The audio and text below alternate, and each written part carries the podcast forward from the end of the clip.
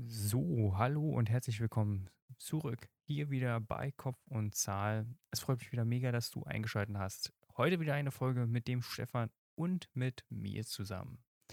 Ja, heute geht es um die Frage, warum kaufen wir eigentlich? Und ich denke, wir haben da sehr, sehr viele sehr spannende Themen angesprochen. Und warum positive Bilder im Kopf deines Kunden erzeugen viel, viel wertvoller sind, als Schmerz zu erzeugen.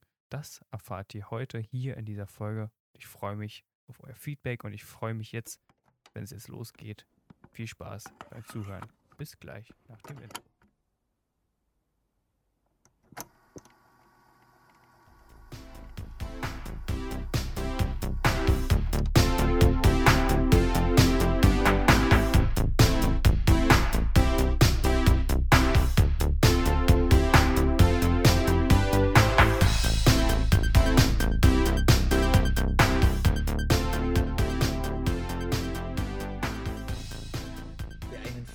Gemacht hat und ihn nicht korrigiert, begeht einen zweiten. Konfuzius. Einen schönen guten Abend. Es ist Freitag, es ist Kopf- und Zahlzeit. Der Kenny sitzt mir gegenüber, der Kenny sieht mich. Das erste Mal nach langem wieder. Ich traue mich auch meine restlichen Windpocken zu zeigen, meinen äh, 70er Jahre Vergewaltigerbart, so wie Kenny mich jetzt sieht, sehe ich echt ganz schlimm aus. Und äh, hallo Welt. Hallo Kenny. Hallo Stefan. Ja, Wie ist es dir die Woche ergangen? Du hattest mir heute Mittag irgendwie gesagt, du ähm, bist bei deiner Oma, du schreib, schreibst, hast du einen Blog geschrieben. nee, nee, nee. Heute habe ich ein bisschen mit Max telefoniert. Wir wollten eigentlich über unser Business ein bisschen tiefer reden. Sind dann aber beide zu einem Entschluss gekommen und ich finde, da muss man dann auch ehrlich mit sich selber genug sein, dass wir einen neuen Termin machen und mal so ein bisschen einfach off-topic reden. Einfach so ein paar, paar Themen einfach anreißen und gucken, wo uns das Ganze hintreibt, ohne ja, zielführend zu telefonieren. Und meine Woche war super. äh, Ich war fast, also gefühlt jeden Tag war ich irgendwie draußen die ganze Zeit in der Natur bei meiner Oma unten. Für alle, die meine Oma nicht kennen, also jeder, der das hier hört. Sie hat so ein richtig schönes Waldgrundstück, also wirklich ein schönes Waldgrundstück. Und du bist halt wirklich, egal wo du dich hin, wo du hinguckst, du hast keine Nachbarn. Du hast halt einfach deine Ruhe. Und das ist, das ist so geil, weil ich mich halt einfach irgendwo draußen hinsetzen kann, mein MacBook auf und arbeiten. Das ist, das ist ein unglaublicher Komfort und ein unglaublicher Luxus. Und bei dem Wetter, Wie alt ist deine Oma? meine Oma ist genau 70. Die wird dieses Jahr 71. Also, ah, am Samstag übrigens wird sie, also morgen, morgen wird sie 71 Jahre alt. Da bin ich auch Wow. so ein Geburtstag. Meine Oma ist 88 geworden und äh, leider Gottes vor ein paar Jahren verstorben. Wir haben sie auch hochgeholt, weil sie die letzten zwei, drei Jahre in Erfurt in ihrer Wohnung nicht mehr rauskam. Also sie war in, sie hat quasi ein Kammerspiel geführt, sie war in, in ihrer Wohnung gefangen, hat aber Mhm. immer gesagt, sie, sie, die, sie liebt es einfach hier in Erfurt zu sein und wollte nie aus ihrer Stadt. So quasi einen alten Baum verpflanzt man nicht. Und dann haben wir sie nach langen Reden auch hochgeholt, weil es auch ähm, einen Unfall gab. Tatsächlich, ähm, jemand hat sie dann in der Badewanne gefunden, in ihrer eigenen Pisse. Und äh, war ein sehr schlimmer äh, Zusammen äh, Zusammenfügung aus unterschiedlichen Dingen. Und dann haben wir dann durch diesen Vorgang sie dann nach oben geholt. Nach oben heißt nach Hause. Äh, Und dann hat sie hier noch ein paar schöne Jahre im Altersheim verbracht, so wie, sie, wie, sie ich, wie ich sie immer kannte. War immer eine sehr feine Dame, die sich auch für den Weg äh, zum Briefkasten geschminkt hat und äh, auch gerne mal abgehatet hat über andere Mitbewohner. Das habe ich immer besonders gefeiert, wenn sie irgendwie, guck mal da drüben an den Penner. Meine Oma war immer, meine Oma war immer sehr äh, direkt. Und wenn ihr irgendeiner nicht passte, dann, ähm, ja, dann hat, sie, dann hat sie das auch immer gern bekundet. Und was ich mich auch noch sehr daran erinnern kann, war, meine Oma hat immer gesagt, Stefan, du frisst wie ein Schwein. das hat sich bis heute nicht geändert. Das, das, das hat sich bis heute nicht geändert. Und äh, meine, meine Oma ähm, hat immer gesagt, du wirst nie ein feiner Junge. Und, und wenn ich doch mal ein feiner Junge war, dann habe ich auch immer gut gegessen. Beziehungsweise wenn ich gut gegessen habe, war ich bei ihr auch ein feiner Junge. So, so war es. Also, rest in peace, Oma. Wir sehen uns. Ähm, Kenny, ich hatte dich äh, in, im, im Intro quasi vor unserer Aufnahme, hatte ich dich gefragt äh, oder hatte ich dir gesagt, über was ich gerne mit dir sprechen würde. Und dann hatte ich dir das kurz geteasert nämlich die Frage, warum kaufen wir? So als, äh, als, äh, als Dirk Kräuter-Anhänger und äh, wissbegieriger Verkäufer weißt du natürlich, warum wir kaufen. Du kannst es gerne einmal mit der Welt hier teilen. Wir kaufen grundsätzlich aus welchen Gründen? Ich, ich, ich würde das vielleicht gar nicht noch vorwegnehmen. Also ich, ich finde das schön, dass du mir da die Bühne überlässt, aber ich würde das gerne vielleicht noch ein bisschen tiefer gehen, weil die erste Frage, die mir in dem Moment, pass auf, warum ich, warum ich jetzt gerade die Frage nicht beantworte, ist, weil die erste Frage, die mir in den Kopf gekommen ist, und du hast das schon angedeutet, dass es vielleicht ein bisschen philosophisch auch wird, also bevor wir diesen Podcast gestartet haben. Und die erste Frage kam wirklich im Kopf, ja, warum kaufen wir eigentlich wirklich? Ich meine, es wird zwar von Dirk auch sehr, sehr gut beantwortet und ich glaube, wir alle sind uns da einig, dass es wenig rationale Gründe gibt, wirklich zu kaufen, sondern die meisten Kaufdinge wirklich ein emotionaler Faktor sind, außer halt Befriedigung von Grundbedürfnissen. Aber das sind die wenigstens, wenn man sich die Maslow'sche Pyramide einfach mal anguckt. Und der Rest ist eigentlich, wir kaufen emotional und dann im Nachhinein wird es halt einfach verrationalisiert im Kopf. Ich finde es aber sehr, sehr spannend, weil ich lese, äh, oder beziehungsweise ich höre gerade ein Buch von Yuval Harari und da geht es halt um die, eine kurze Geschichte der Menschheit. Und genau in dem Moment kam mir die Frage im Kopf. Es ist ja kein evolutionär bedingtes Bedürfnis zu kaufen. Es ist nichts Naturgegebenes, es ist nichts universell Geltendes, es ist ein rein menschliches Ding zu kaufen. Und ich fand das sehr, sehr spannend gerade, weil, ja, warum kaufen wir eigentlich? Also geht man der normalen Theorie nach, kaufen wir aus dem Grund äh, Angstvermeidung und wir wollen Lust auf der anderen. Und ähm, sagte dir der österreichische Neurologe und Psychiater Viktor Frankl etwas? Nein. Der hat das Ganze erweitert. Er ist der Meinung oder der Auffassung, dass wir aus noch zwei anderen Gründen kaufen, nämlich Sinnloses und äh, Sinnloses vermeiden. Also, beziehungsweise äh, wir wollen Sinnloses vermeiden und es muss auf der anderen Seite sinnvoll sein. So rum. Und äh, mhm. für alle diejenigen, die nicht wissen, wer Viktor Frankl ist, der hat ein ganz krasses und wichtiges Werk eigentlich geschrieben, meiner Meinung nach. Trotzdem Ja zum Legen sagen, ein Psychologe erlebt das Konzentrationslager. Äh, Viktor Frankl war in vier unterschiedlichen Konzentrationslagern und hat mm. während dieser Zeit ein Buch geschrieben, über die Grundeinstellung zum Leben und hat trotz der Umstände, die ja augenscheinlich, wenn man das jetzt mal aus Historie betrachtet, ja, es ist ja eigentlich, wow, es ist ja eigentlich das krasseste überhaupt, in ein Konzentrationslager zu stecken, hat er lebensbejahend ähm, trotzdem weiter zum Leben gestanden, wie er sich auch vorgestellt hat, äh, nach der Konzentrationszeit Vorlesungen zu halten über diese Zeit. Und wenn ich jetzt so überlege, das, was ich kaufe, muss auch sinnvoll sein oder eben nicht, ähm, beantwortet die Frage für mich grundsätzlich nicht immer auch gleich, weil wie oft haben wir Dinge, also ich könnte dir bestimmt aus, der, aus dem Stegreif gerade fünf Dinge nennen, die ich gekauft habe, die nicht sinnvoll sind. Die habe ich gekauft, weil ich dachte, dass sie vielleicht sinnvoll sind, aber sie sind eigentlich Schrott. Ich benutze sie nicht mal. So. Und äh, deswegen wollte ich einfach diese Frage einstellen, Frage stellen, warum kaufen wir? Und möchte das gerne an der Stelle nochmal um einen Punkt erweitern. Den Film Dominion dürften einige vielleicht kennen. Diejenigen, die ihn nicht kennen, es ist ein, ähm, ja, wie, wie, wie, beschreibt man das am besten? Es ist ein Film über die, über die Massentierhaltung, über wie die Tiere sterben und wie sie sterben. Und ich habe mir diesen Film äh, rausgesucht. Ich habe den gefunden bei Facebook tatsächlich, habe ich mir den angeguckt. Und ich habe ihn gesehen und es war für mich irgendwie erschreckend ähm, zu sehen, wie die Tiere sterben. So, und ich dachte, okay, wenn der Film vorbei ist, ja, dann bin ich wahrscheinlich der Überveganer. Aber ist es überhaupt nicht. Es ist überhaupt nicht der Fall. Ähm, es ist viel Zeit vergangen. Ich denke, du kennst den Film ja auch. Und ähm, ich habe mich gefragt, okay, warum, also warum hat dieser Film, der ja augenscheinlich wirklich die ganzen Missstände aufzeigt, nicht trotzdem vieles mit mir bewegt? Weil ich einfach noch nicht die Entscheidung dazu getroffen habe, ähm, ganz klar zu sagen, ich bin jetzt einfach, ich lebe jetzt völlig vegan und äh, jedes Tier, was stirbt, ist sinn, sinnlos.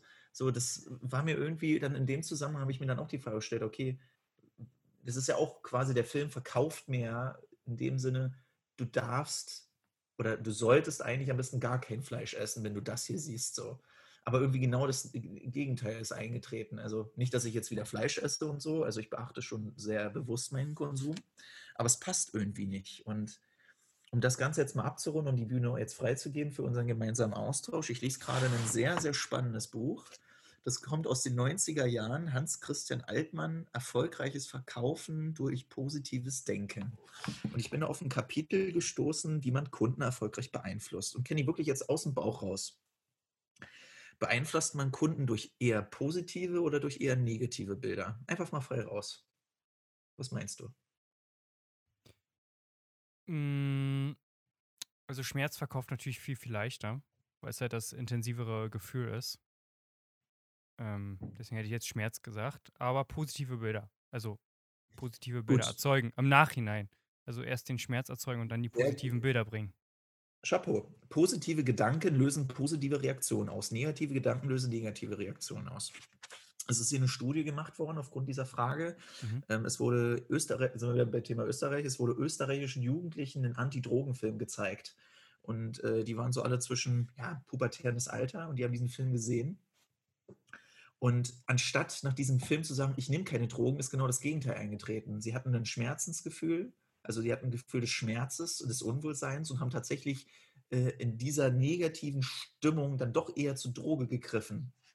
Und der Punkt und die Erklärung war dann daher hingehend, ähm, es ist schon wichtiger, ein positives Gefühl den Kunden zu vermitteln. Also er hat das auch dann schön untermalt als, äh, in Form des Versicherungsvertreters. Stellen Sie sich mal vor, Sie sterben morgen. Das ist so ein ganz, also geistig, das ist ja geistige Brandstiftung. Das ist ja richtig hart. Klingt äh, nicht so geil. Man sollte eher dann so probieren. Er hat hier so gesagt, das Beispiel, nehmen wir mal an, Ihnen wäre gestern etwas passiert. Wie würde heute Ihre Familie dastehen? Das ist ein positives äh, Bild davon und kommt bei dem Kunden auf einer ganz anderen Ebene rüber. Ich habe tatsächlich erst anders gedacht. Ich, hab, ich hätte eher gedacht, negative Bilder durch richtig Schmerz. Aber genau das Gegenteil ist das Ding. Ähm, positiv die Dinge ansprechen und positiv die Dinge angehen. Und jetzt habe ich so überlegt, okay, wenn mir Dominion, also diese, diese, dieser Film, das Ganze vielleicht über ein positives Bild dargestellt hat, irgendwie in einem anderen Blickwinkel, hätte ich wahrscheinlich dann anders drüber nachgedacht, über das ganze Thema Massentierhaltung. Also, oder muss man tatsächlich Massentierhaltung wirklich nur mit den äh, ganz krassen Zuständen auf, äh, aufzeigen? So, irgendwie hat es das Problem nicht geändert. Und jetzt würde mich mal da echt deine Meinung zu interessieren. Bist du dem Film Dominion? Meine Meinung. Und ja, das ist ja auch das, was ich. Nein, nein, nein, nein, nein, nein, nein. Ich will es mal kurz ausführen, was ich, was ich äh, dazu gedacht habe. Und zwar einfach jetzt mal auf das Beispiel, was du gerade genommen hast. Ähm, und das ist ja das, was ich auch so versucht habe, ein bisschen zu sagen. Man erzeugt erstmal den Schmerz. Also man zeigt, wie es gerade ist, wo der Schmerz liegt, wo Dinge falsch liegen, wo Probleme liegen.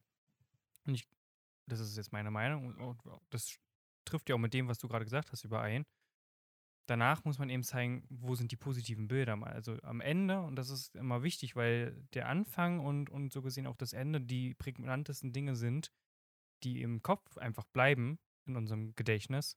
Deswegen ist es da wichtig, dass wir da einfach mit super, super positiven Bildern zeigen. Also da wäre es zum Beispiel gut gewesen, einfach zu zeigen, wie schafft man einen positiven Wandel in der Tierhaltung im, oder halt, wenn es um Veganismus geht, auch einfach zu zeigen, wie kann, wie kann Veganismus positiv dein Leben verändern? Wie kann positiver Umgang mit Fleisch aussehen? Wie kann positiver Ausgang äh, einfach irgendwas erzeugen, wie die positive Lösung ist? Also das versuche ich auch immer, wenn ich mit Kunden zusammenarbeite oder in der Akquise bin, obwohl ich dir vorhin ja auch gesagt habe, dass ich weniger Akquise so betreibe, wie, wie man die jetzt über Dirk Kräuter kennen würde.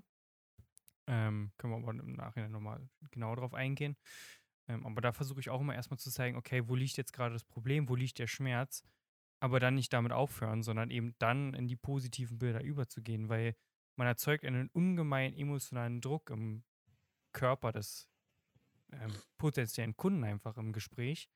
Und wenn man den jetzt nicht auflöst, indem man ihnen die Lösung gibt, dann wird er dieses Gespräch eben auch mit diesen unglaublichen Schmerzen, mit diesem unglaublichen seelischen Druck einfach verlassen. Das ist nichts, was du möchtest in einem Abschlussgespräch.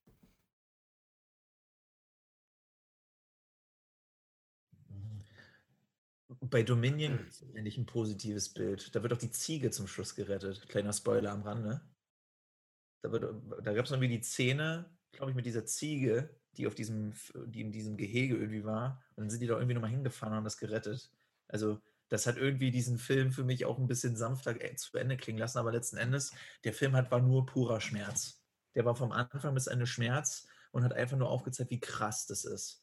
So, und irgendwie, ich habe ja, ich verfolge ja so einige bei, bei Instagram und so und ähm, die haben diesen Film verteilt und haben dann auch aufgezeigt, ähm, wie die Reaktionen der Menschen sind und dann haben die da im Nachgang drüber diskutiert. F viele, die den Film unmittelbar danach gesehen haben, gesagt, ich, ich esse sofort kein, ich esse nie wieder Fleisch. Die haben angefangen zu heulen und das war alles scheiße und so. Ich hätte jetzt gerne mal ein halbes Jahr später oder einfach mal irgendwie nur zwei Wochen später mal nachgefragt, hast du es wirklich gemacht? Also ist es jetzt wirklich umgesetzt?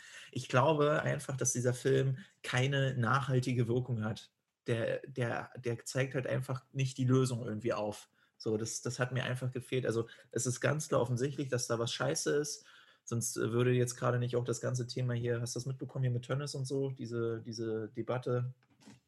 Oder, oder mit den, war das ja, mit den Rumänien? Es gibt gerade wieder so eine aktuelle Debatte mit äh, ganz schlimmen Zuständen von der Massentierhaltung und so. Ah, okay. Hm. Und äh, es hat einfach irgendwie nichts geändert. So. Es, es hat keine, keine große Nachwirkung. Und da warte ich jetzt letzten Endes irgendwie drauf. Und irgendwie habe ich mir so gedacht, weil ich ja selber auch diesen, ich nenne es jetzt mal veganen äh, Lifestyle mehr pflege als früher. Im Übrigen mal ein kleines Update dazu. Also es ist extremer Bestandteil meines Lebens geworden. Ähm, es gibt viele Dinge, auf die ich persönlich verzichte. Also wir haben jetzt auch beispielsweise einen ganz karten Cut bei ähm, Süßigkeiten und Schokolade gemacht. Es ist so geiles Angebot vorhanden an äh, veganer Schokolade, das ist einfach nur der Hammer. Ich brauche gar keine, also würdest du mir jetzt irgendwie eine Milka hinhalten, und Milka habe ich sowieso immer scheiße gefunden, aber irgendwie, keine Ahnung, Buenos oder so. Da würde ich eher doch die, dieser veganen äh, Variante greifen. Da gibt es so richtig geile Sachen mit Datteln und so. Es ist einfach, das, das, ist einfach, man denkt immer, also das, das fand ich übrigens auch mal so ein, das so ein schöner Glaubenssatz, den ich früher hatte. Ich dachte, ich muss, wenn ich vegan lebe, auf so vieles verzichten. Das ist absoluter Bullshit. Du hast eher die Möglichkeit, neue Dinge auszuprobieren durch vegane Ernährung. Und das ist einfach der Hammer. Das Angebot, was es gerade gibt, das ist so groß. Jeder, der jetzt erzählt, ja, vegan, dann kannst ja nichts essen, du laberst Scheiße. Da kann ich einfach nichts anderes zu sagen. Das ist einfach Bullshit. Ähm, du hast einfach so viele Möglichkeiten, dich äh, wirklich gut und vegan zu ernähren. So, aber was ich jetzt endlich ähm, sagen wollte, ich sehe, Kenny, du, du lebst es ja auch so. Und wahrscheinlich ist es auch irgendwie nicht, vielleicht nicht unser Auftrag, ich glaube, das ist zu groß, aber ich denke, wenn wir das Ganze mit einem positiven Vibe so nach außen tragen, schon, die, schon das Thema ansprechen in der, in der Debatte, aber dann auch einfach sagen, okay, wie kann die Lösung aussehen? Vielleicht bringt das mehr, als wirklich nur zu sagen, hier guck Dominion und äh, dann, dann hast du die Lösung, warum du nie wieder Fleisch essen solltest. Das glaube ich nämlich nicht. Das ist nicht der Punkt. Das mal nur äh, am Rande zu dem Thema wir haben eigentlich damit angefangen, warum kaufen wir? Und du hast gesagt, ja, warum kaufen wir eigentlich? So. Warum kaufen wir Grundbedürfnisse? Wollen wir wirklich nur unsere Grundbedürfnisse befrieden? Oder abgesehen jetzt nur von den Grundbedürfnissen? Das, das ist ja klar irgendwie. So. Wir wollen nicht verhungern, wir wollen nicht verdursten. Aber dann gehen wir ja den nächsten Schritt. Und dann, dann, dann wird es ja schon spannend. Ja. So. Du Deswegen hast ja, ich ja Maslow gebracht, weil es geht, mhm. es ist ja, es ist ja letztendlich eine Pyramide und wenn das eine erfüllt ist, kommt die nächste Ebene und dann kommt die nächste Ebene und irgendwann kommt halt einfach nur noch Sinn, in Anführungszeichen sinnloser Konsum und da äh, kommt nämlich schon das Stichwort sinnvoll und sinnlose Käufe und das finde ich ganz, ganz spannend als Erweiterung, weil da kommt erstmal die grundsätzliche Frage, wie wird das von ihm definiert in dem Kontext. Und übrigens, als du es gerade erzählt hast, das ist der Psychologe, oder? Der ja. dann, genau, den Namen kannte ich nicht. Ich kannte seine Geschichte. Also äh, den Namen kannte ich einfach nur nicht. Der war mir nicht Ich habe dieses Buch übrigens noch nicht gelesen, aber ich habe ja aktuell eine große Buchbestellung gemacht. Ich, glaube, ich habe irgendwie elf Bücher bestellt und die baller ich mir rein. Und äh, ich, also ich bin gerade richtig so im Lesemodus und ziehe mir irgendwie jedes Buch rein und habe jetzt auch Crossover. Ich habe so viele Dinge jetzt, äh, mit was ich überhaupt nichts zu tun habe, mir eingekauft, unter anderem auch dieses. Weil ich glaube, also das ist ja wirklich mal eine Story, in so einer Scheißsituation, sage ich jetzt mal augenscheinlich, dann so lebensbejahend trotzdem zu sein. Ich, glaub, ich glaube, aus diesem Buch werde ich vieles, vieles lernen. Also da kannst du echt viel draus ziehen. Da bin ich mir ziemlich sicher. Kenny, beschreibe uns doch mal den Grund deiner neuen Anschaffung. Ich, also ich glaube, ich verging in, in, in, einer kurzen Zeit sprang keinen Tag, wo ich nicht irgendwie ein Video bekommen habe oder irgendwie eine Audio-Snip über deine neue Anschaffung. Denn wenn das euch schon aufgefallen ist, der Kenny, der, der hat das Mikrofon, wo Michael Jackson Thriller eingesungen hat. Ja. Hm. Erzähl uns mehr davon, Kenny. Warum hast du es gekauft? Reiner Konsum und Reidefreude. Ich habe mir einfach selber, also ich könnte das jetzt verargument, ich könnte ich könnte es jetzt verargumentieren, dass tatsächlich das professioneller wirkt bei den Kunden gegenüber, eine bessere Audio für den Podcast natürlich auch positive Auswirkungen hat. Aber äh, ja, das ist, da würde ich mich irgendwo, irgendwo selber belügen. Klar spielen die auch irgendwo eine Rolle, aber am Ende bin ich ganz ehrlich, es, es macht mich einfach glücklich. Es, ich bin einfach total happy, weil ich habe es schon, also ich habe letztens, das ist total lustig, ich habe letztens, und das könnt, ich, das könnt ihr vielleicht alle nachvollziehen, man, wenn man so ein Handy für jetzt schon wirklich eine Weile hat und man dann ganz zurückgeht, wo man so die ersten Fotos mit dem Handy geschossen hat und sich die alten Bilder nochmal anguckt, das ist eine total spannende Zeitreise. Und in der Zeitreise ist mir aufgefallen, dass ich irgendwann mal so letztes Jahr, Anfang letzten Jahres, wo ich auch mein Unternehmen gestartet habe, mit genau diesem Mikrofon geliebäugelt habe, ich es mir aber da überhaupt nicht leisten konnte. Und ich bin einfach so glücklich, dass ich jetzt einfach in der glücklichen Lage bin, mir das leisten zu können und mir einfach diesen, sagen wir mal, wirklich schon fast Traum zu erfüllen, weil, ja, also unabhängig davon, dass das wirklich geil klingt, fühlt sich das einfach richtig, äh, richtig, richtig cool an, so dieses Mikrofon in, dem, in der Kamera in meiner Fresse zu sehen und einfach zu sagen, yes, I have it. Also reine Freude. Es ist, wirklich, es ist auch wirklich so ein Riesenknüppel, Alter. Ich habe, also das ist, ist einfach eine Faust, ein Unterarm ist das Ding. Aber ähm, ich muss auch wirklich sagen, die Qualität, äh, so wie ich es jetzt auch schon gehört habe über äh, verschiedene Medien, das klang schon echt gut. Und hallo, also alleine, wenn ich jetzt irgendwie wüsste, dass Michael Jackson damit Thriller eingesungen hat. Das ist schon ein ziemlich starkes Verkaufsargument. Also, wenn, jetzt ich, wenn ich jetzt so überlege, du bist jetzt irgendwie Verkäufer für diese Marke und so und äh, da bist du irgendwie in der Musikerszene unterwegs, ja, das Argument würde ich immer bringen. Wer möchte nicht gerne mit einem oder mit einem Mikrofon arbeiten, wo Michael Jackson Bestandteil war? Also, wenn ich wüsste, dass er darauf anspringt, würde ich es auf jeden Fall bringen. Das, äh, das ist wie, ich, hatte, ich weiß nicht, ob ich es schon mal erzählt hatte, äh, Hochzeitsvorbereitung Stefan und Sophie Heide. So, wir haben uns, äh, wir sind nach Prenzlau gefahren, waren auf einer Hochzeitsmesse, haben uns verschiedene Ringe angeguckt und so. Und äh, dann ging es natürlich auch um das Thema des, äh, des Autos. Also mit welchem Auto fahren wir an diesem Tag? So, und es, ist einfach, es war so geil. Wir gucken uns dann irgendwie äh, da um und dann war da jemand und dann war da so ein richtig altes Auto. Ich glaube, das war sogar ein Rolls Royce, würde ich sagen. Oder? Irgendwie, oder auf jeden Fall so, ich weiß es gar nicht mehr, auf jeden Fall war es so ein richtig alter, geiler Oldtimer. So, und dann stand ich da und dann war ich sehr skeptisch. Und dann sagt der so in einem Nebensatz, ja, ähm, im Übrigen, das, äh, das ist äh, ein Auto hier vom Flake, äh, von dem Rammstein-Keyboarder. Der hat das, ähm, zack, ich habe den unter, brauchen gar nicht weiterreden, gekauft. Der hat einfach nur gesagt, dass das Ding Flake hatte. Das war mir scheißegal. Ich, ach, Rammstein, geil, kaufe ich. Alter, was, für, was ist das bitte für ein Verkaufsargument? Ja, Rammstein. Weißt du, da ging bei mir dann so, das ist so geil, da gehen im Kopf so die, die Emotionen dann ab und äh, die, die Kartenkarusselle. Habe ich so vorgekauft. Sophie hat nur gedacht, dein Ernst? Ich muss mir hier ins Mundfusslich reden, dass du Ja sagst und der sagt einfach nur, ja, Rammstein, zack, kaufe ich. Was ist das denn? Also, du musst nur den Köder kennen, den der Fisch will, den du angeln willst, wa? Und das, das Ding ist, jetzt in dem Moment wissen es so viele Menschen und ich sag euch eins, ihr blöden Ficker da draußen, wenn ihr mich mit irgendwas erpresst mit Rammstein, ne, dann werde ich arm. Dann werde ich richtig arm. So, Stefan, äh, komm, gib mir mal hier. Hast, äh, dann kriegst du was vom Rammstein. Oh, scheiße, okay. Zack, Geld. So. Ja, fand ich übelst nice. So. Aber okay, äh, das, mal nur, das mal nur am Rande. Aber wenn wir jetzt wirklich mal tiefer in diese Materie reingehen, warum kaufen wir? Warum, warum machen wir das einfach so? Das, ist es wirklich nur dieses äh, Schmerz vermeiden und Lustding und äh, es muss sinnlos sein oder eben nicht? Also oder sinnvoll? Sind es wirklich nur diese vier, also wenn man das jetzt, es sind jetzt so zwei unterschiedliche Dinge, sinnvoll und sinnlos und Schmerz und Lust. So, das ist ja irgendwie, ist es das? Also das wäre doch zu einfach, oder? Ich würde behaupten, im Kern ist es das schon. Das trifft es schon sehr, sehr gut, weil wenn ich das jetzt, wir nehmen einfach das, das Mikrofon als Beispiel ich würde jetzt einfach behaupten, es war schon sinnvoll in einem gewissen Rahmen einfach, weil es mir schon viel bringt. Und es war Lust. ganz eindeutig. Reine Lust. Ähm, da war jetzt keine Schmerzvermeidung oder so. Mir ging es jetzt nicht schlechter, dadurch, dass ich ein anderes Mikrofon hatte. Ähm, reine Lust und absolut sinnvoll.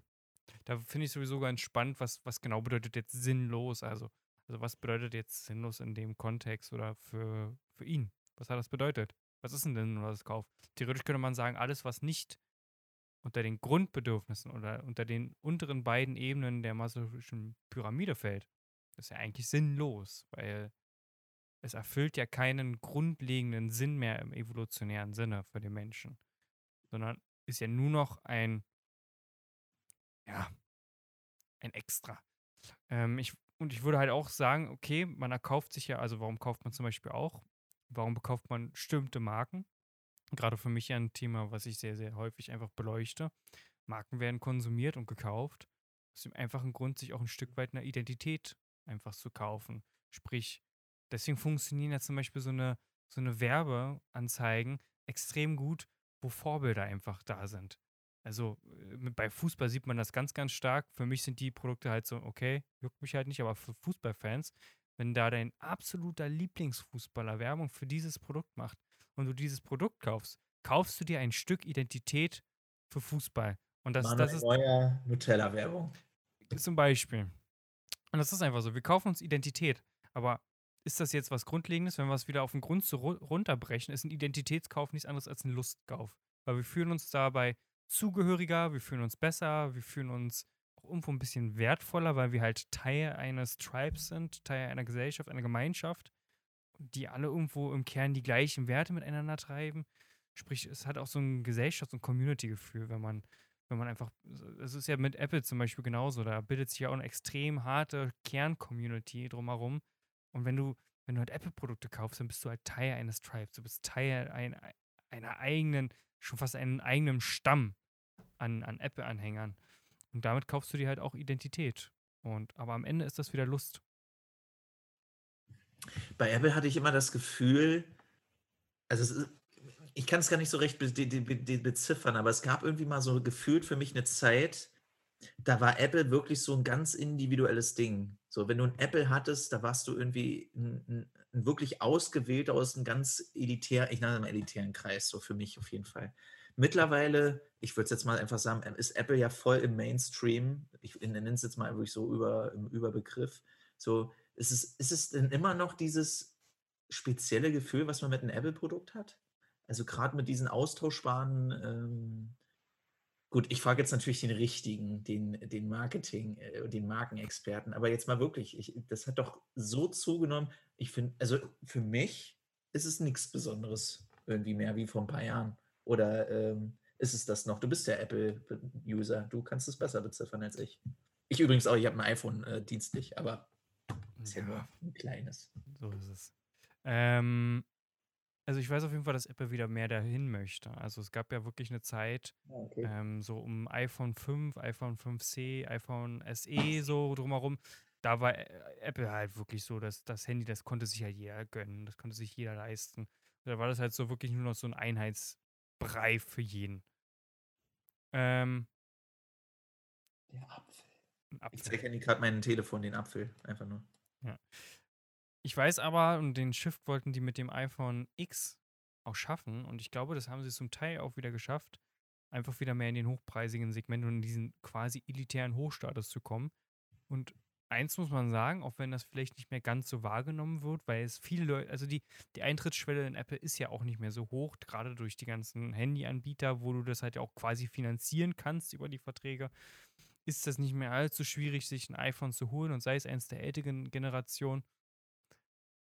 Sie gehen aber schon wieder mehr strategisch in diesen elitären Bereich, einfach weil, wenn man sich anguckt, ein iPhone äh, 11 ist immer noch das teuerste Flaggschiff-Smartphone am Markt.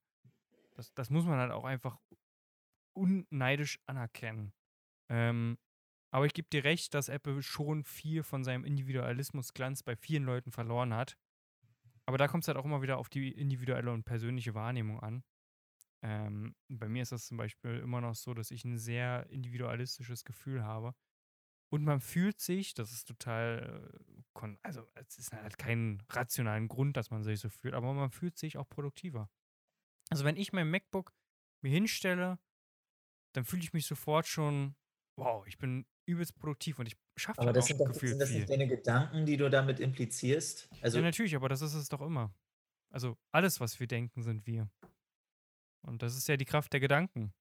Aber das macht ja Marken auch so mächtig, weil das, das, was die Marken uns geben, diese, ich nenne es jetzt mal auch Markenversprechen und die Werte, die wir einfach damit identifizieren, geben uns diese unglaubliche Gelegenheit, ja eben die Kraft der Gedanken auch einfach für uns zu nutzen. Klar, kann ein Mönch im Kloster seine volle Gedankenkraft nutzen, um alles zu erreichen, aber nicht alle von uns leben so und für viele Leute ist das halt ein unglaubliches Tool, auch einfach sich produktiv zu kaufen durch Marken, durch bestimmte Markenversprechen.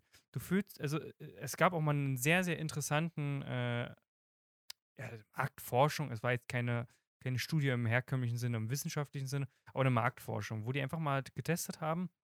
Und da sieht man die Macht der Marken.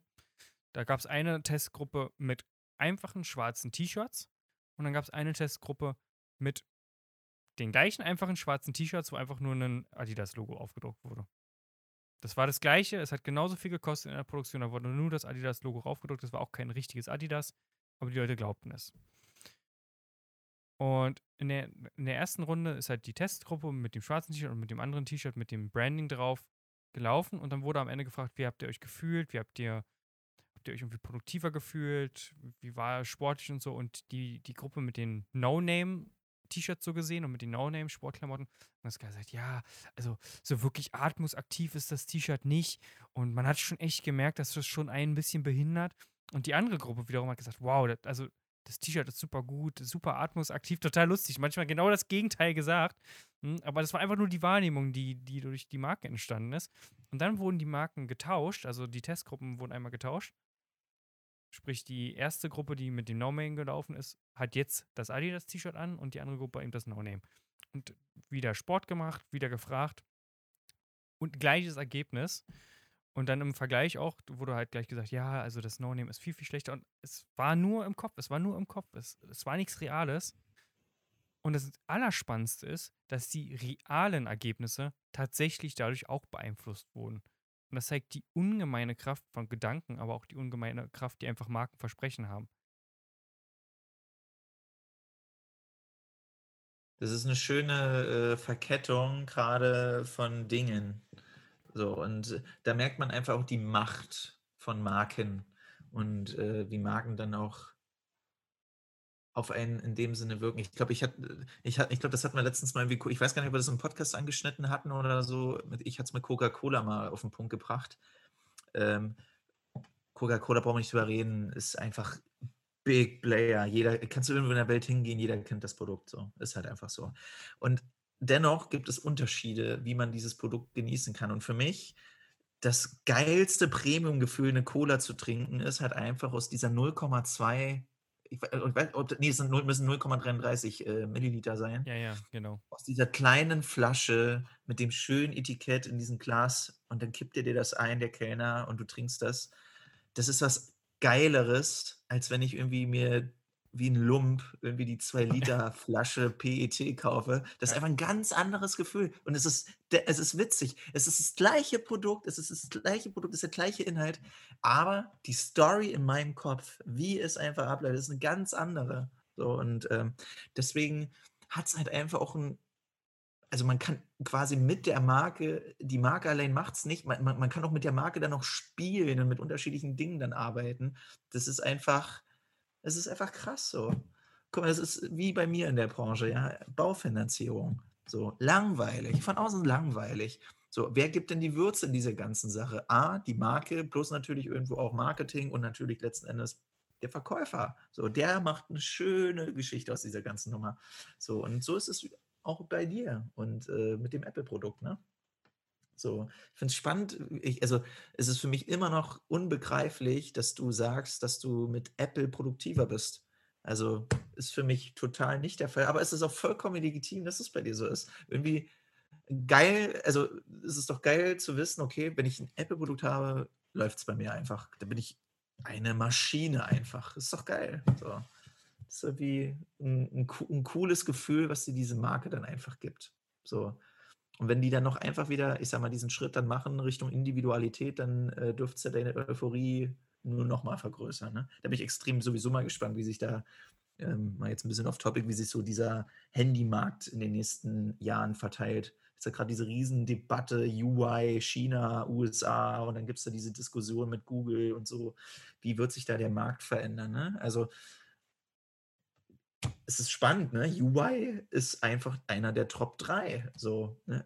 Und äh, dann gibt Apple, keine Ahnung, dann Samsung wahrscheinlich, oder? Das sind wahrscheinlich die drei Big Player, oder? Genau. Hätte ich jetzt so. auch gesagt. Also ich bin, ich bin jetzt nicht so in dem Markt drin, aber ja. also mir fällt jetzt keiner da, da, ein, der jetzt da mit diesen Sphären mitspielt. Genau, und da bin ich mal extrem gespannt in diesem sehr, äh, ja doch austauschbaren Markt. Wer bringt die nächste Innovation? Wer bringt den nächsten New Shit? Da bin ich echt mal gespannt. Wer so, gerade beim Smartphone, ja, jedes, es ist halt so, jedes Jahr gibt es ein neues Produkt. Es ist halt irgendwie, früher fand ich es irgendwie geil, aber heute finde ich es einfach nur noch langweilig. Also ich, ich, es wird natürlich eine riesen Show gemacht, es gibt riesen Messen und so und dann wird das Produkt vorgestellt, aber irgendwie jetzt, ich glaube, letztes Jahr war es ja dieses Ding mit diesen faltbaren Handys. Ich hatte noch nicht mal eins in der Hand, also ich kann dir nicht mal sagen, wie sich das anfühlt. Hattest du das schon mal? Ein faltbares nee, Handy? Nee, bisher noch nicht. Aber ich fühle es halt einfach auch noch nicht. Aber das ist, äh, das ist ganz spannend. Das hat mein Vater damals vom Tastenhandy zum Touchscreen auch gesagt, dass er das einfach noch nicht fühlt. Also vielleicht wird das der Next Shit, dass man halt wirklich irgendwann papierdünne Displays hat, die man zusammenfalten kann und wieder aufhalten kann. Und einmal hat man dann ein großes Display in der Hand. Dann kann man wieder zum normalen Smartphone gehen. Wer weiß. Vielleicht wird das der Next Shit. Tja, wir werden es erfahren auf jeden Fall. Ich weiß, ich bin gespannt so. Und wer vor allem wird es machen. Also normalerweise wäre es für mich jetzt klar, irgendwie aus dem Bauch, da bin ich wieder aus dem Bauch ganz komisch, sage ich, das muss Apple machen, weil Apple für mich immer dieses Steve Jobs Vorreiter-Ding macht. Ja. So, aber leider Gottes äh, gibt Steve Jobs nicht mehr. Das ist übrigens auch etwas, ich würde sehr gerne seine Biografie lesen. Das kommt auf jeden Fall nochmal auf meine Bucketlist mit drauf. Hast du die schon gelesen? Äh, ich ich habe mal reingehört, tatsächlich in das Hörbuch für vier Stunden oder so, aber das Hörbuch geht halt auch knackige 28 oder 30 Stunden. Also es ist halt auch wirklich What? ein dicker Schinken an. Also es ist ja auch nur viel, viel Geschichte, die er einfach hat. Ähm, aber ich habe von Max gehört, dass das auch wirklich lesenswert und äh, wirklich, ähm, also das ist eine absolute Empfehlung. Und Weil was ich ganz spannend war, er hat sich an deutsche Produkte äh, orientiert, sehr viel an Bosch und so. Und, und hat sich da viel inspirieren lassen, was ich sehr, sehr, sehr spannend fand. Und du hast was Interessantes gesagt, wann die nächste Innovation kommt. Ich glaube immer gar nicht, dass es nur daran liegt, wer ist am innovativsten, sondern eine Innovation alleine ist halt nicht viel wert und wird dir auch keine größeren Marktanteile bieten, wenn du es nicht schaffst, deine Innovation vernünftig zu vermarkten und zu verkaufen. Und das ist, das ist, glaube ich, die größere Kunst. Die Kunst ist, also klar, es gibt auch Theorien, die sagen, dass äh, irgendwie seit der Erfindung, äh, was war das gewesen? Ich weiß gar nicht mehr, welche Erfindung die letzte Erfindung war, die die Menschen wirklich eine ne, ne große Veränderung gegeben hat. Aber irgendeine Theorie gab es, dass es eigentlich gar nicht mehr möglich ist, große Innovationen zu machen, weil der Mensch hat alle Innovationen, die wirklich innovativ waren, die das Leben des Menschen signifikant verändert haben, die wurden bereits gemacht. Und alles andere sind eigentlich nur noch Aufpolierungen der bereits entstandenen äh, Innovationen. Ist übrigens eine ganz interessante Ansicht. Sehe ich ein bisschen anders, aber. Deswegen höre ich gerade äh, 10x von äh, Frank Thelen, obwohl ich jetzt Frank Thelen nicht unbedingt so feier, ja. aber der bringt mich in diese Welt rein, die mich immer wahnsinnig begeistert, nämlich Digitalisierung und Technik. So, das, das sind so Welten, der labert da manchmal Sachen so und äh, das ist, das ist, das, das klingt alles so, wirklich, also teilweise noch so wirklich wie, äh, ich gucke jetzt irgendwie Star Wars und äh, sehe da irgendwelche krassen Dinge, aber fuck, das sind alles Dinge, die passieren hier gerade so und äh, ich bin da mega gespannt drauf, Alter.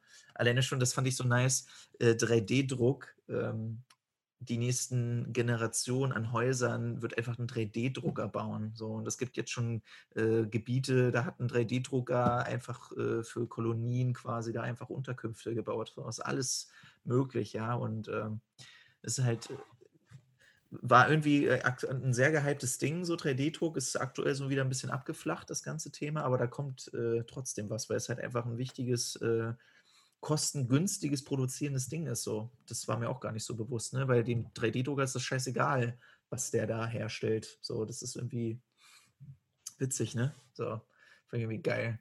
Da wolltest du mich ja sowieso mal mit triggern noch, aber ich glaube, das wird die, die, die heutige Podcast-Folge sprengen. Ich will auch gar nicht so krasse äh, Themenwechsel machen, das, weil das ist ein ganz eigenes Gebiet so. Absolut. Und, äh, ist aber auf jeden Fall spannend, da gebe ich dir recht. Also 3D-Druck habe ich mich viel mit beschäftigt. Schon. Und ja. ich, ich finde, äh, es ist also ganz kurz auf Topic und dann gehen wir wieder zurück, von wo wir kommen. Ähm, es gab ein Konzept, was. Jetzt schon Dildo drucken, Kenny. oh, sorry. Ich weiß auch nicht, warum das jetzt gerade kommt. Alles. ja, herrlich. Er ist Freitagabend, Mensch. Ein bisschen Spaß muss auch mal sein. Alles gut. Es gab, ein, Gesicht es gab nämlich ein Konzept mit 3D-Druckern. Ich gerade schießen. Es gab ein Konzept mit 3D-Druckern, was von der NASA gekauft wurde.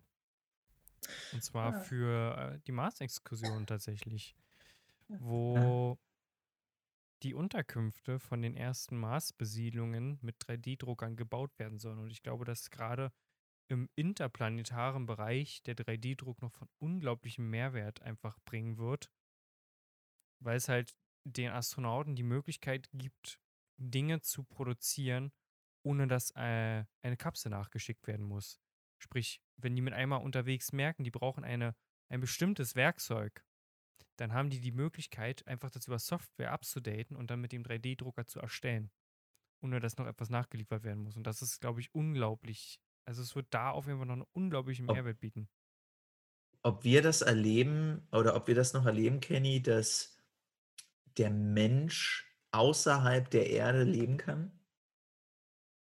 Hm, da ist jetzt die Frage, was du mit Leben meinst. Also wenn du Richtig, meinst. so wie auf der Erde. Wie so. auf der Erde nicht, nein. Also er wird, er wird, weiß nicht, der Mensch wird auf den Mars äh, hinziehen äh, und dort leben.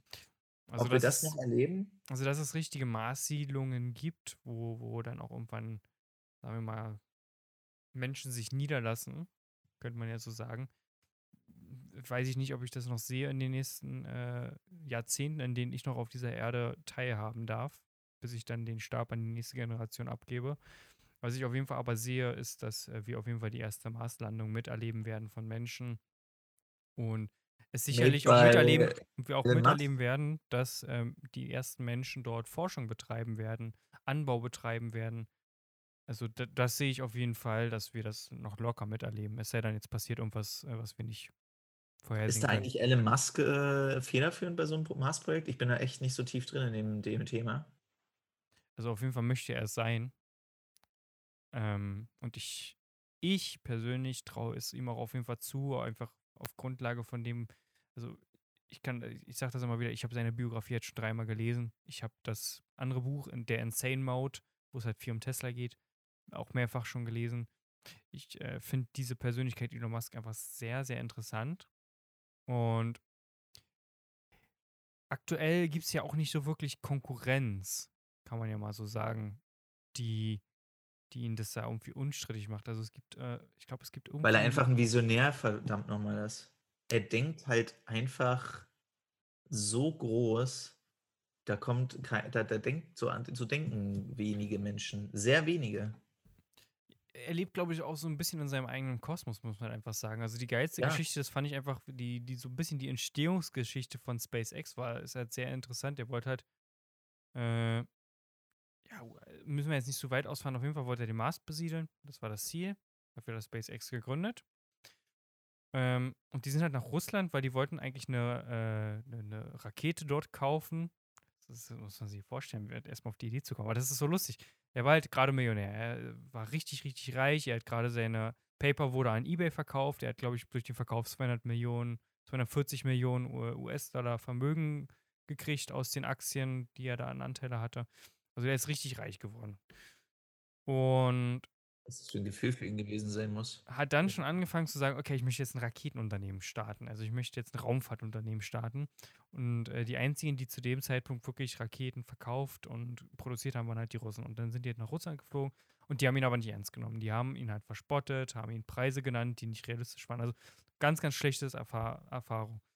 Und anstatt wie die meisten Menschen zu sagen, okay, geht nicht, ich kann ja keine Rakete selber bauen, waren die auf dem Rückflug und dann währenddessen die anderen beiden Kollegen, mit denen er das zusammen machen wollte oder auch gemacht hat, halt gesagt haben, okay, that's it, alles klar, müssen wir was anderes machen irgendwie, saß er halt und hat eine Tabelle erstellt und ausgerechnet, was es kostet, den Treibstoff, die Materialien und alles selber zu machen, um die Rakete Nee, selber zu bauen. Und alle haben ihn für verrückt Ja, gehalten, genau. weil der, der, er wollte halt alles selber machen. Und das ist so geil, weil niemand hat geglaubt, dass das geht. Und es gab so, so viele Menschen, die haben sich einfach im privaten Bereich, also privatwirtschaftliche Raumfahrtunternehmen, haben sich vor SpaceX nie gehalten, nie rentiert und sind immer pleite gegangen, sind immer gescheitert. Und er ist der Erste, der erste Mensch, der es geschafft hat, mit einem privaten Unternehmen ein profitables Raumfahrtgeschäft aufzubauen. Und jetzt mittlerweile arbeitet er zusammen mit, mit der NASA zusammen. Also er wird auch ernst genommen in der Szene mittlerweile. Und das ist einfach so. Und deswegen traue ich ihm das einfach zu, dass er es schafft. Und ich will jetzt irgendwie nicht arrogant klingen und so. Sicherlich hat das seine eigene Geschichte, warum er so ist, wie es ist. Aber ich ziehe aus sowas wirklich so viele Parallelen fürs Leben. Und der erste, und das erste Learning, was ich so mir für mich gerade rausziehe, ist, setz dir große Ziele. Und nicht dieses immer Gelabere, ja, deine Ziele müssen realistisch sein. Nein, setz dir große Ziele. Das, die müssen fast unerreichbar sein. Und ich denke, für ihn und mit den äh, äh, Infos, die er dann da hatte, so: „Nö, dann mache ich das alleine so.“ Und das was ist das bitte für 'n Riesenziel halt einfach so? Und er hat's einfach gemacht und der Erfolg gibt ihm recht. So. Und selbst wenn er's ich sage mal ich sage mal so, wenn er's nicht geschafft hätte, einfach diesen Mut zu besitzen, diesen Ziel nachzugehen und diesen dies das einfach zu erleben, weißt du? Und dann einfach auch, ich sage mal, für die Misserfolgsstatistik klingt jetzt so blöd, aber es ist ja auch 'ne statische Situation. Das das hätte das hätte hätte ihn ja auch gereift. Ähm, es äh, einfach setzt dir große Ziele so und, ähm Wahn also wirk also nur von außen stehend, das fand ich irgendwie, ähm, 'ne sehr, äh, spannende Übung übrigens, ähm, aus dem Buch, äh, Napoleon Hill, lieber Kenny. Das musst du unbedingt, wie er gesagt weißt du ja, musst du ja lesen. Ich will nur mal kurz einmal 'ne Thematik aufmachen, das findet man im letzten Kapitel, und zwar, äh, mit den Macht der Gedanken auch wiederum spielen. Und, äh, da gibt's in dem Buch ist es so beschrieben, dass er, äh, beispielsweise vorm Schlafengehen oder vor, ich sage mal, wichtigen Situationen sich gedanklich vorgestellt hat, dass er mit den für ihn wichtigsten Persönlichkeiten an einem Tisch saß. Also, beispielsweise Abraham Lincoln, Thomas Edison oder was auch immer.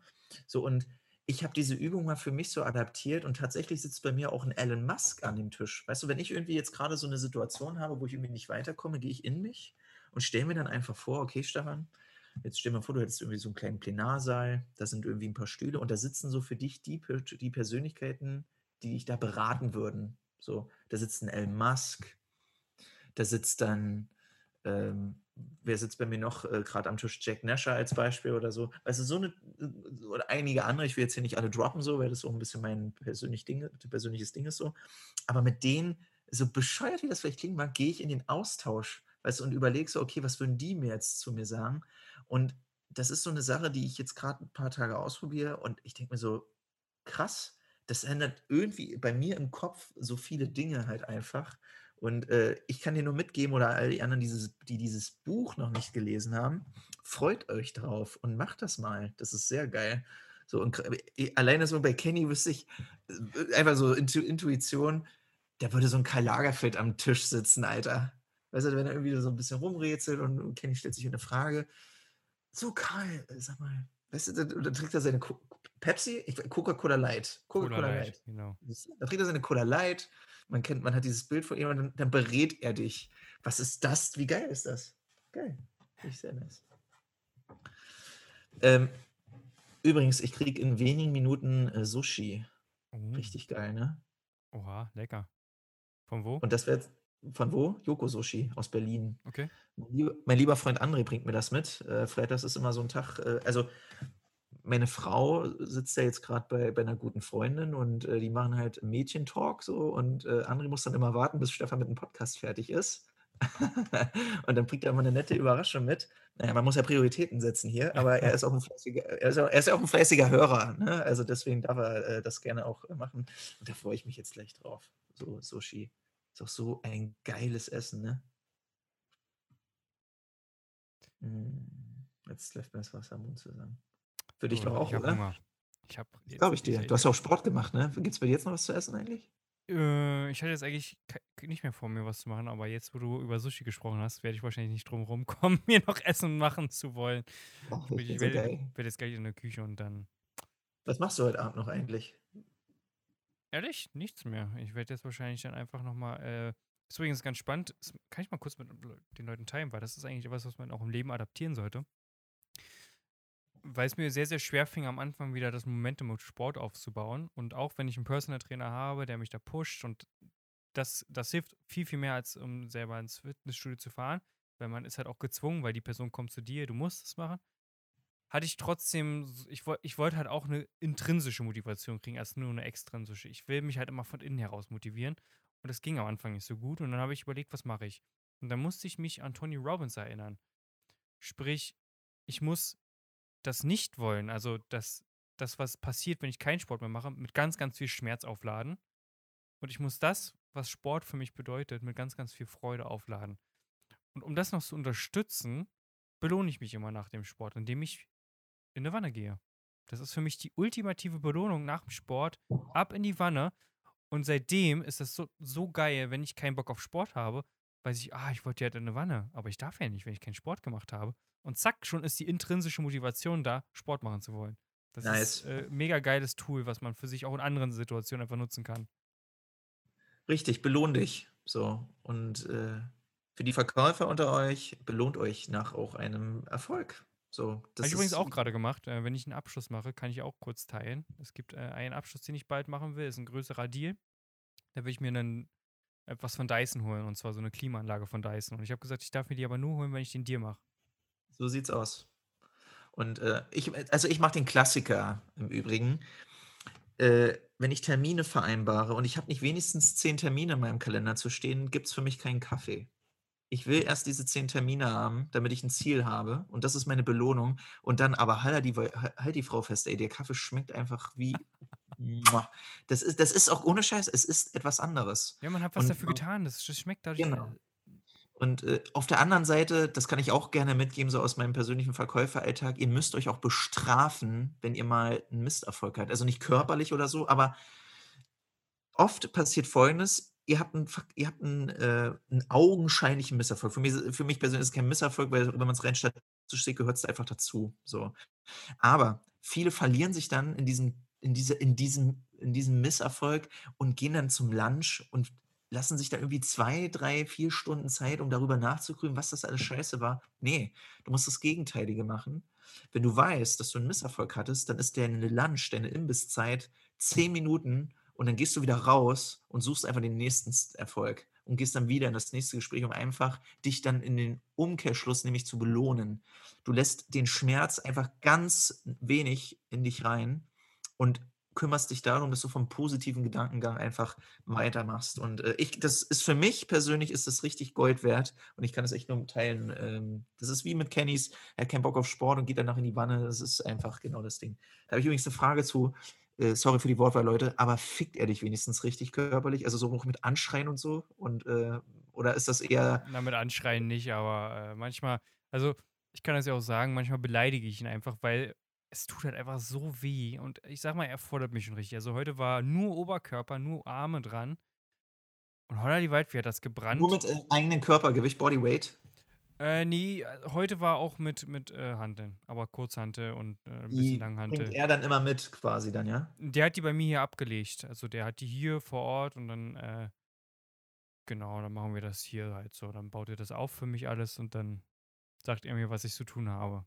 Das ist übrigens ein unglaublicher Luxus, kann ich einfach nur sagen, sich keine Gedanken mehr darüber machen zu müssen, was ich heute trainiere. Sondern er kommt einfach. Also ich sage ihn halt manchmal, letztens hatte ich zum Beispiel, das ist total lustig, ich habe ein Bild aus dem Vapiano gesehen, wo wir in Berlin waren mit Benedikt Held auch zusammen. Vapiano ist leider geschlossen. Ja. Pleite. Und unglaublich, ich habe da meinen Bizeps gesehen, wie der damals aussah.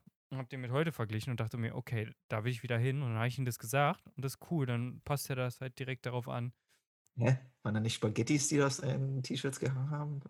Nee, da hast du leider im Spiegel auf dem Klo geguckt, aber ist egal. Das ist ein anderes Thema. Äh, ja, ja.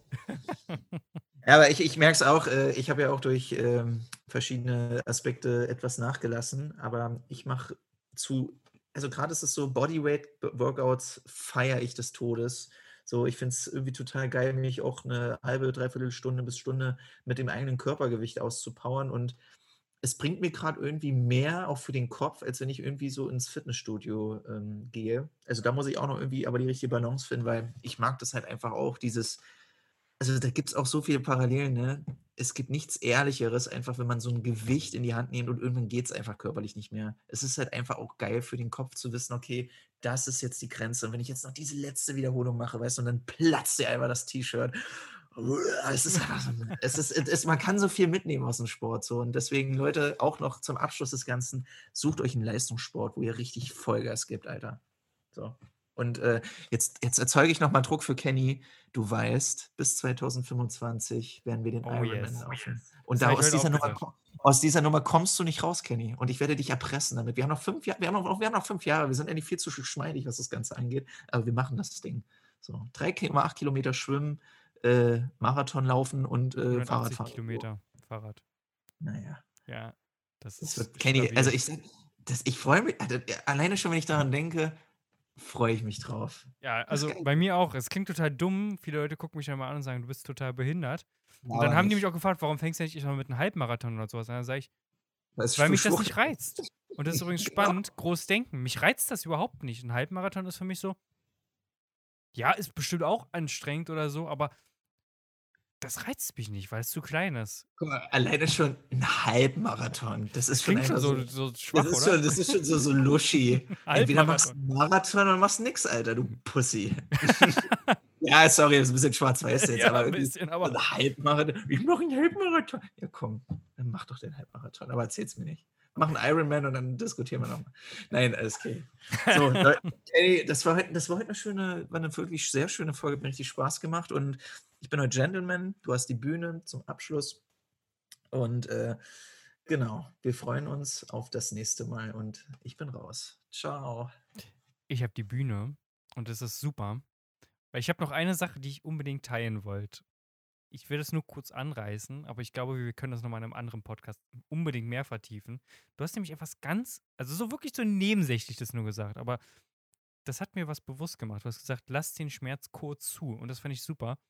Weil mir ist letztens aufgefallen, dass ich sehr, sehr oft einfach ans Nörgeln gerate. Ich nörge über schlechte Kunden, ich nörge über schlechte Projekte. Nörge, nörge, nörge. Und mir ist das dann irgendwann so bewusst geworden, dass das ja eigentlich auch nichts löst. Es löst keine Probleme, ich komme nicht voran und ich habe schlechte Laune danach. Auf der anderen Seite habe ich mir auch gesagt, ich möchte das irgendwo nicht, nicht lassen, weil ich weiß nicht, irgendwo fühlt man sich danach auch gut, nachdem man einfach ein bisschen mal auch Dampf abgelassen hat, über Scheiße redet und den Schmerz auch zulässt. Und ich habe das jetzt so gehandhabt, dass ich einfach fünf Minuten am Tag habe, wo ich mich scheiße fühlen darf, wo ich den Schmerz zulasse, wo ich einfach abkotze, negative Vibes habe und und und. Ich sage mir dann aber auch, nachdem der Timer geklingelt hat, Schalter umgeklickt und wieder positive Vibes und nach vorne gucken. Und ich will das einfach mit euch mal teilen, dass ihr das für euch auch mal probieren solltet. Weil das, das ist unglaublich, weil du auch weniger negative Gedanken einfach bekommst, weil du weißt, hey, heb die dir auf, nachher sind deine fünf Minuten und da darfst du einfach mal richtig scheiße drauf sein. Und das ist so, so geil. Und das ist ein mega geiles Tool, wenn fünf Minuten für dich nicht reichen, weil du so viel Scheiße ist in deinem Leben, dann machst zehn draus. Aber glaube mir, das wird so viel bringen und du wirst so viel positiver sein, weil am Ende bringst dir nichts, über alles nur permanent zu nörgeln. Es ist aber auch nicht verkehrt, mal zu dürfen. Und von daher wünsche ich euch jetzt einfach noch einen richtig, richtig schönen Tag. Und vielen Dank fürs Zuhören und bis zur nächsten Folge. Ciao.